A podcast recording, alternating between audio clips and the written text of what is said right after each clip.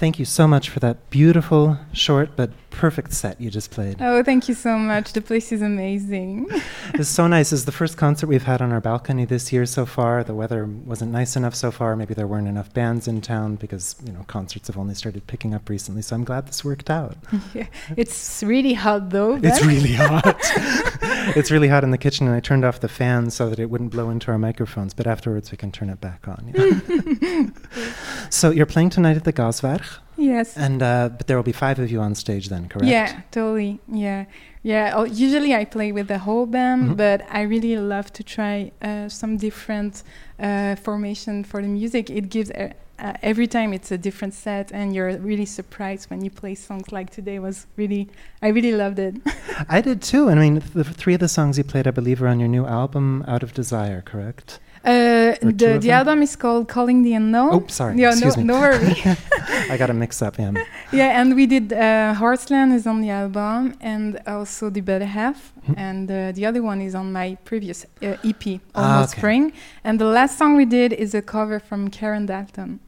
Yeah. Long-time Stadtfilter listeners might recognize that from. Yeah. I, th- I, I, looked it up. I think it was 2018 or 19. Yeah, something like that. Mm-hmm. You, you and uh, Melissa Kassab and Laure Betris, I believe, from Kassette, yeah. were on tour with a documentary movie about the singer-songwriter, or not songwriter, but singer, folk singer, acid folk singer, maybe Karen Dalton. And one of the stops was at the Kino Cameo, mm-hmm. And uh, someone from Stadtfilter, one of our colleagues, Yael Texter, was there to interview you and record your covers. And I was there in the audience, and I think that's the last time I saw you live at all. So mm. it was nice to hear that song. It was a beautiful cover once again. So thank you for pl- for adding that into your set there. Thank you. You're welcome. I don't even know. Have you, in any of the bands you've been in outside of the Karen Dalton project, been in Winterthur before on the stage? Um, no, it's like the well, usually. Um, at, at the beginning, uh, we were a trio with uh, a drummer, mm-hmm. Steve, the guitarist, and me. And then I added some other people, like Louise at the bass and backing vocals.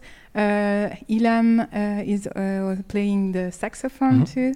And Alex is playing uh, keyboard and backing vocals. So, yeah. Cool. I wanted to have like uh, a band that can play what I, I put on the album because it's always frustrating when you cannot. Yeah. I, we did a lot of overdubbing stuff and to create really a, an ambience. So, well, it's cool to have that on stage too. Yeah, I can when imagine. it's possible. it's a beautiful album. It came out just two months ago, I believe, in March. Yeah. Um, on Irascible here in Switzerland. And I'm wondering, was this a project that you were working on a long time before it was released, or was it? Did it come together quickly? Um, yes, uh, actually, the, the, album is also on um, a label uh, from Brooklyn too. I it's heard about that. Bada Bing, so it's cool. The notorious Bada Bing, yes. yeah. and yes, we uh, well just.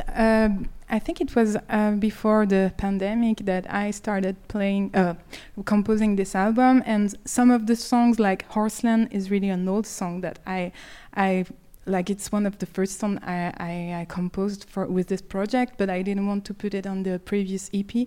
And some of the the the song like the better half is like really a song I I I've composed just before um, uh, recording the album. So it's really a mix uh, of two years uh, composition. yeah.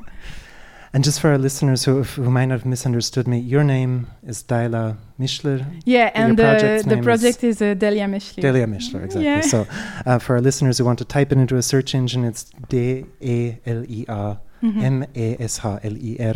And if they're looking for you, it's Daila Misch- mm-hmm. uh, Mischler, exactly.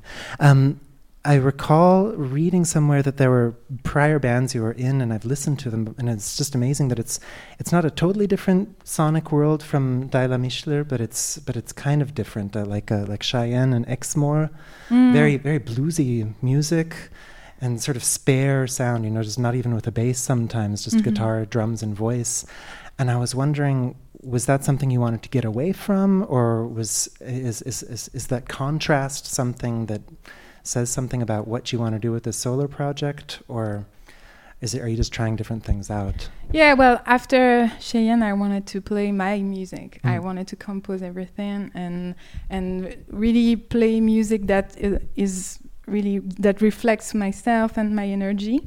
And so it, it came really naturally because I, I didn't want to do like oh i want to do rock or folk or but i composed a lot of the songs on a folk guitar so it gives a the direction to and yeah i'm i'm more a psych girl than a rock girl i think so that's why. well, I have to say, when you're in Ex Mohrenschein singing, it's very convincing. It, it, works just as well as this band. And I can't say one's better than the other or not, but I was just wondering which one is closer to you. Oh, this one, okay, totally. Okay. Yeah, yeah, because I really wanted to make. Um, different kind of stuff with my voice and play louder and quieter and really brings uh, emotion with my voice like uh, an instrument so that's why Well, and I think our listeners understood that if they heard your set. and um, if you'll let us, we'll upload the set online so people can listen to it if they missed the beginning, maybe. Yeah. And of course, I can recommend to everyone to go to the Gaswerk tonight, where you'll be playing in a bigger band mm-hmm. with a saxophone, with drums, with keyboards,